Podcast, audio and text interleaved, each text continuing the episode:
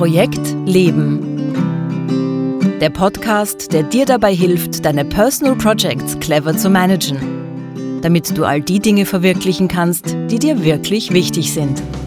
Denn der entscheidende Schritt ist immer der nächste. Projekt Leben. Für alle, die noch etwas vorhaben im Leben. Von und mit Günter Schmatzberger. Servus und willkommen bei Projekt Leben. Schön, dass du auch dieses Mal wieder dabei bist.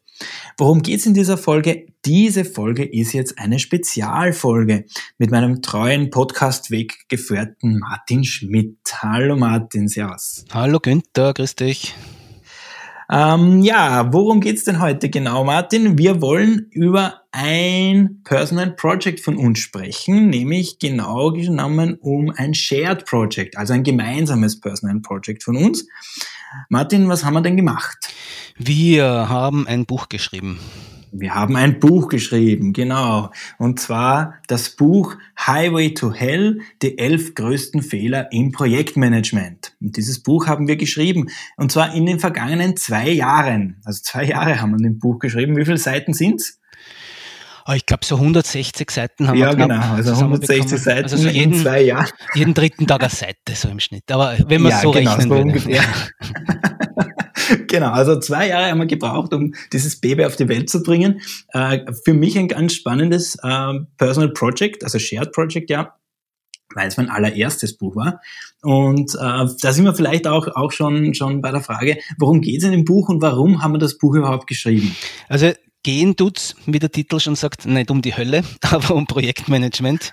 aber die Projektmanagement kann auch zur Hölle werden nämlich mit den, mhm. wenn man große Fehler macht. Und wir haben uns da die aus unserer Sicht elf größten Fehler herausgepickt und die ein wenig beschrieben anhand einer fiktiven Rockband, die diese Fehler macht.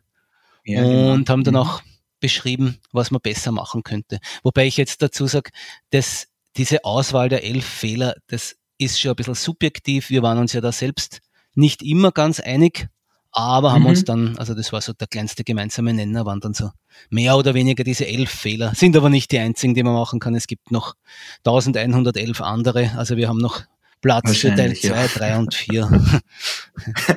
genau.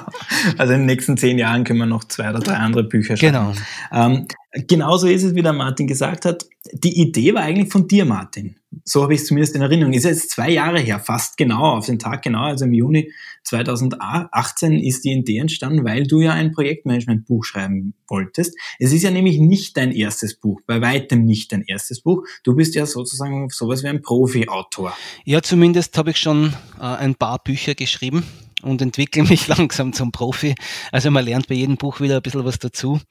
Äh, deshalb war es dann auch ganz interessant, äh, jetzt einmal eine andere Perspektive zu bekommen. Also das war jetzt, glaube ich, mein insgesamt äh, elftes oder zwölftes Buch, was ich geschrieben habe. Mhm. Und das erste, äh, aber in, in, in Co-Autorenschaft, wo man, wo ich mir wirklich mit jemand Zweiten die Arbeit geteilt habe. Und das war schon, das war schon sehr spannend. Du überstrapazierst übrigens mein Gedächtnis. Ich wusste nicht mehr, dass die Idee von mir ist. Ja, das ja. habe ich mir im Vorfeld nämlich überlegt, aber ich, ich glaubte das natürlich.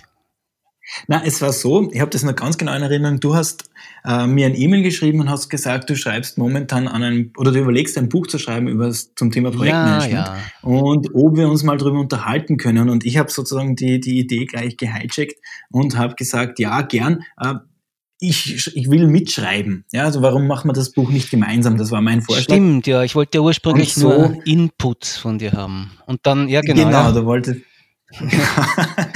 Also wenn wir es so gemacht hätten, wie du gesagt hättest, wäre es wahrscheinlich viel früher fertig gewesen. So haben wir uns aber entschieden, das Buch gemeinsam zu schreiben. Und so ist also die Idee auch entstanden, das gemeinsam zu machen. Also du hast dich nicht dagegen gewehrt und ich habe mich darauf eingelassen, das mal zu probieren, mein erstes Buch auch gleich zu einem gemeinsamen genau. Buch zu machen. Also so ist die, so habe ich in Erinnerung. Genau, ich glaube, das war für beide interessante Perspektive. Das erste gemeinsam schreiben und gleich dabei äh, viel zu lernen und Fehler nicht selbst zu machen, die ich schon bei den vergangenen zehn Büchern gemacht habe, war, glaube ich, ganz interessant. Auf der anderen Seite war es für mich auch total spannend, äh, wirklich diesen neuen Blickwinkel zu bekommen und man denken, nach, äh, nach zehn Büchern eigentlich ja fast beschämend, dann, mhm. aha, ja, stimmt, so könnte man das eigentlich auch machen.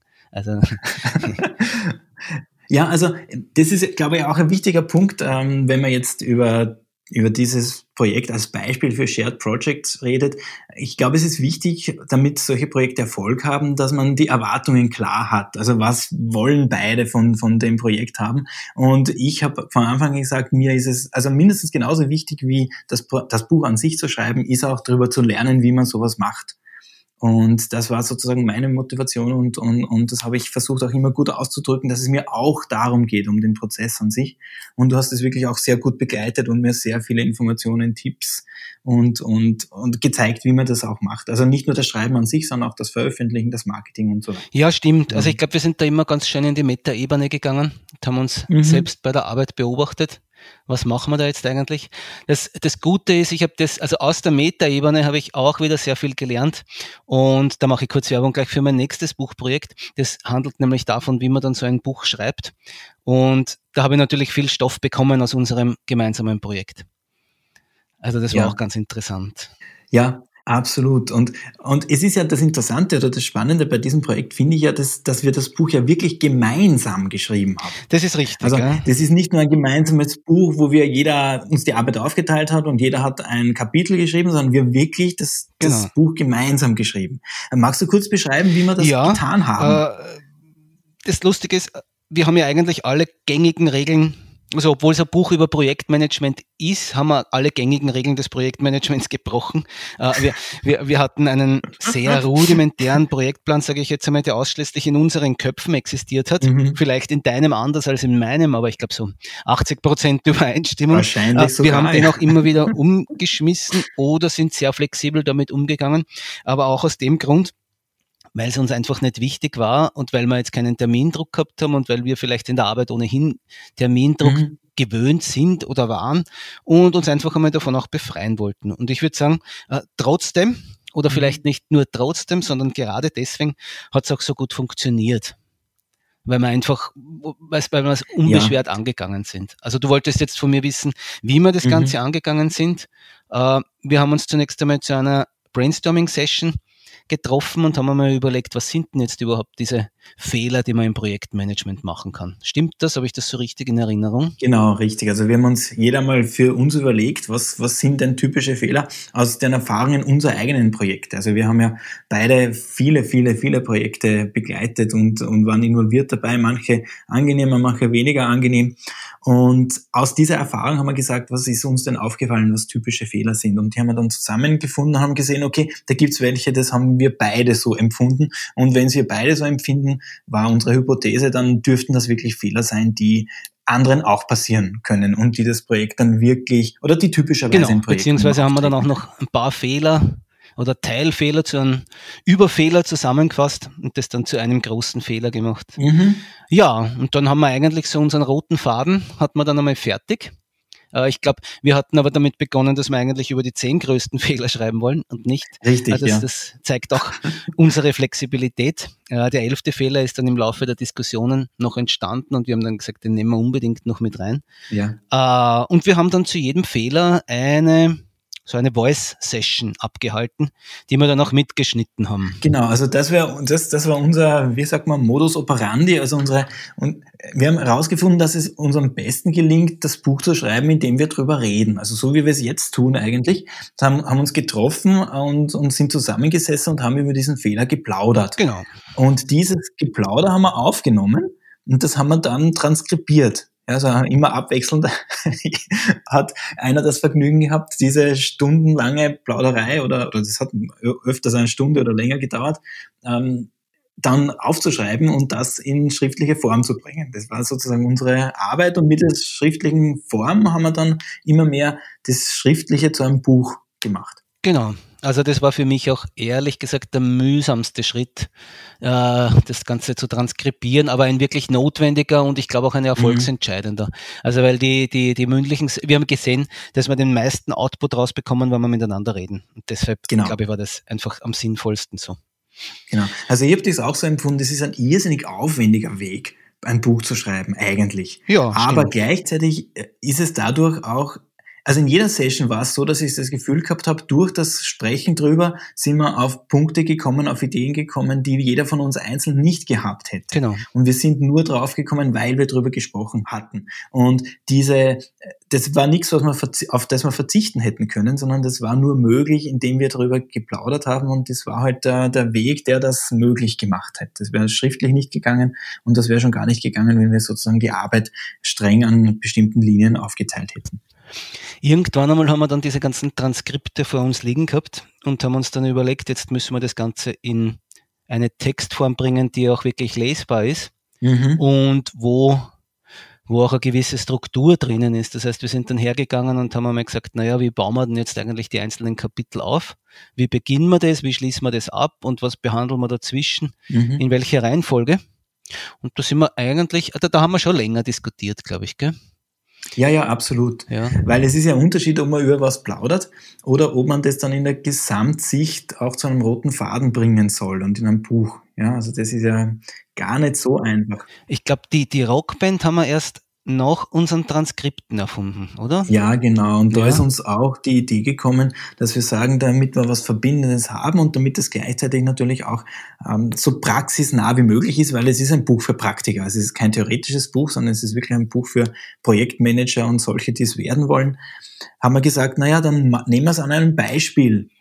Genau, ich kann mich erinnern, ja. Weil ich bin ja, oder ich in unseren Gesprächen habe ich ja oft Beispiele aus dem Sport gebracht. Das war immer mhm. so mein Steckenpferd. Und die haben wir dann, aber Sport wäre dann so irgendwie so naheliegend oder so langweilig gewesen. Deswegen sind wir dann irgendwie auf diese wahnsinnig tolle Band gekommen. Genau, M2. M Quadrat, glaube ich, heißt das. Genau. aber das ist schon Teil des, des Inhalts, das muss man Genau, genau. Wir wollen nicht so viel verraten. Also ein Insider. Hat, Genau, die Band heißt M Quadrat und das ist das Personal Project, man kann sogar sagen ein Core Project von unserem Star, dem, dem Mike und was der so erlebt mit seinem Bandprojekt, das ist sozusagen die Geschichte, an denen wir diese elf Fehler dann auch erklären. Und das ist eben auch aus der gemeinsamen Überlegung entstanden. Und das ist auch etwas, das wäre alleine, so war mein Empfinden, nicht möglich gewesen. Also diese Geschichte zu entwickeln, das hat irrsinnig viel Spaß gemacht, aber war auch deswegen so, so interessant und lustig und ist auch schnell gegangen, weil es gemeinsam war. Also da hat genau. eine Idee die andere ergeben und das war sehr, sehr angenehm zu arbeiten. Auch wieder um, etwas, was alleine so nicht, nicht stattfinden hätte können, glaube ich. Das sehe ich auch so, weil gerade bei den Geschichten über die Band haben wir uns dann gegenseitig beflügelt. Und das macht ja dann auch Spaß, ein bisschen skurrile Dinge zu erfinden, was die ganze Band erlebt. Genau. Aber die nicht so an den Haaren herbeigezogen sind, sondern die einfach, ich denke, jeder Band in der einen oder anderen Weise so passieren. Genau. Also wenn, wenn ich das jetzt zusammenfasse, ist es ein Buch über ein Personal Project, das gleichzeitig ein Shared Project war und über Projektmanagement handelt. Ja, richtig. Also es ist schon da, da und da kommt jetzt sozusagen auch das Projekt Leben äh, Thema rein. Es ist ein Buch über das Projektmanagement eines Personal Projects. Also es geht hier mhm. jetzt gar nicht so um, um, um, um klassische Projekte, wie man es im Unternehmen kennt. Also für die trifft das auch zu, aber nicht nur. Ja, und es geht um die Frage, wie kann ich die Projekte, die, die mir wirklich am Herzen liegen und die wirklich auch Projekte sind, natürlich auch voranbringen, ohne dass ich diese elf Fehler unbedingt mache. Oder, oder anders formuliert, wie komme ich aus diesen elf Fehlern auch wieder raus? Weil dass man in diese Fallen reinstolpert, das ist oft ganz normal, das lässt sich auch nicht immer verhindern. Aber die Frage ist, wie gehe ich damit um und, und wie komme ich da wieder raus? Genau, und wir haben in dem Fall auch Technik und Tools komplett außen vor gelassen und mhm. haben uns da wirklich auf den Faktor Mensch konzentriert, muss man sagen. Genau. Also es geht um menschliche Fehler und nicht, was vielleicht bei MS Project oder Trello oder bei sonst irgendwas falsch laufen könnte. Ja, und das ist ja, wenn wir uns ehrlich sind, auch die Fehlerquelle Nummer eins. Also das Problem ist in der Regel in einer zwischenmenschlichen äh, Misskommunikation, Missverständnissen zu suchen und nicht im Tool an sich. Ja, also das, glaube ich, trifft ja für 99,9 Prozent aller Probleme im Projekt zu, dass da die Menschen miteinander das Problem haben, nicht der Mensch mit dem Tool. Und schön ist ja, wenn man über elf Fehler im Projektmanagement schreibt und selbst an dem Projekt gerade Projekt gerade dran ist und dann merkt, man macht jetzt gerade den einen oder anderen dieser elf Fehler und das ist uns ja auch öfter passiert und wir haben das aber, aber wir sind dann sehr schnell immer in die Meta-Ebene gegangen und haben gesagt, Günther, du weißt jetzt eh, äh, was wir jetzt gerade machen oder dass wir ja. jetzt gerade selbst in den Fehler reinlaufen, den wir da gerade beschreiben. Genau, und das ist ja wirklich das Lustige. Die Fehler sind uns ja auch passiert. Ja, also es ist ja nicht so, dass wir fehlerfrei durch dieses Projekt gekommen sind.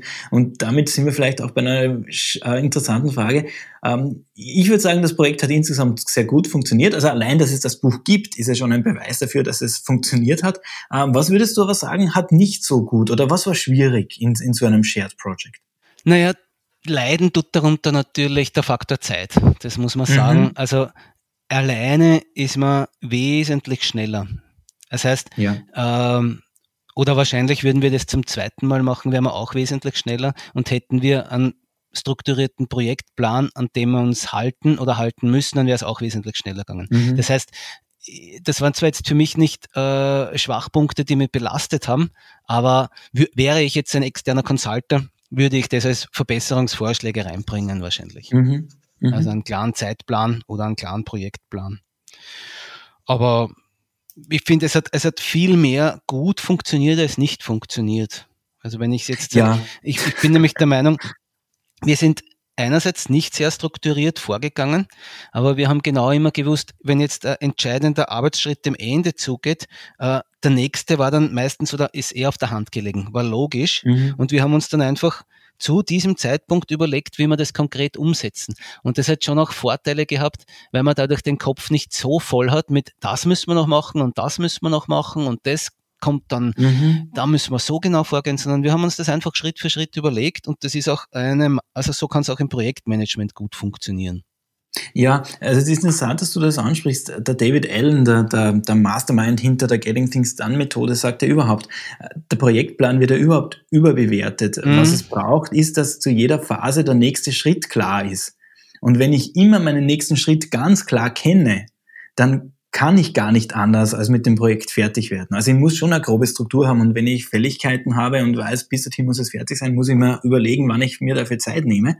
Aber es reicht im Prinzip gerade bei vielen Personal Projects, die jetzt keine Deadlines haben, zu wissen, was als nächstes zu tun ist. Und damit kommt man dann ohnehin Schritt für Schritt weiter. Genau. Also das ist äh, der Projektplan gerade für private Projekte ist gar nicht so entscheidend wie die Klarheit darüber, was ist denn als nächstes zu tun und dass man sich einig ist in, diesem Fall, was als nächstes zu tun ist und genau. bis wann. Und man bleibt schön im Moment, das muss man auch sagen. Genau. Mhm. Aber was, was noch sehr gut funktioniert hat, aus meiner Sicht, ist, wir haben uns beide sehr gut zugehört, weil es war nicht immer ganz so harmonisch, also die Sichtweisen waren schon mhm. unterschiedlich, mhm. aber wir sind äh, immer zu einer guten Lösung gekommen. Und das war, glaube ich, es hat den Grund gehabt, äh, dass, dass es wirklich ein, ein Zuhören war und nicht ein, ein, ein Zuhören um des Argumentieren Willens war, sondern schon äh, um die Probleme zu erkennen, was der andere damit hat. Mhm. Also ich bin der Meinung, wir haben uns in den wenigsten Fällen auf den kleinsten gemeinsamen Nenner geeinigt, weil irgendjemand was nicht passt hat, sondern wir haben immer eine sehr gute Alternative gefunden, die eigentlich besser war als die Ursprungslösung. Genau. Genau, ja. Deswegen meine ich, wir haben das Buch wirklich auch gemeinsam geschrieben, weil das, was rausgekommen ist, nicht das war. Also es ist nicht zu 40 Prozent meine Ideen und zu 60 Prozent deine, sondern es ist zu 100 Prozent unsere. Das ist das, das Spannende. Das, das hätte ich mir auch so nicht gedacht äh, beim, am Anfang. Und das ist auch etwas, was für mich eine der größten Herausforderungen war, von Anfang an bis zum Schluss eigentlich. Das war die Frage, äh, haben wir die Arbeit jetzt gerecht aufgeteilt? Ja. Also ich habe mir mit dem immer, also durch das ganze Projekt äh, ein bisschen schwer getan, weil ich nie gut als Gefühl gehabt habe, ähm, nach dem Motto, leiste ich jetzt genug? Ist es eh noch fair? Also dieser, dieser Fairness-Gedanke war für mich ganz schwer ähm, wirklich zu beantworten. Ja, und in dem Zusammenhang, ist es wichtig? Oder ist es nicht völlig egal, ob von einem 35 und zum anderen 65 Prozent drinstecken. Ja, natürlich, natürlich. Ist es im, im Grunde, im Grunde ist es egal, ja. Ja. Völlig richtig. Aber ähm, ich habe nur für mich beobachtet, mir ist es trotzdem nicht egal. Ja, also, also man, gemerkt, man hat so einen Gerechtigkeitssinn da drin. Ja, genau, ja, genau. Und auch, und auch wenn er jetzt nicht notwendig ist und gar nicht produktiv ist, also er ist in keiner Weise förderlich, habe ich ihn nicht ausschalten können. Mhm. und war ich immer darauf bedacht, zumindest das Gefühl zu haben, es ist gerecht aufgeteilt. Mhm. Ja, oder, oder so, dass, dass ich das Gefühl habe, es ist nicht extrem un, ungerecht. Also es geht nicht so auf die Kosten von, also meine Sorge ist immer, dass du, dass ich zu wenig tue und du die ganze Arbeit hast. Und, ja. und das wäre etwas, was, was ich, was ich unbedingt, äh, was mich sehr gestört hätte. Also interessanterweise ist, war das viel mehr für mich ein Problem in der Zusammenarbeit als, als die Zusammenarbeit, das, das Arbeiten an sich. Immer die Frage, äh, ist, ist das okay, so wie wir es tun?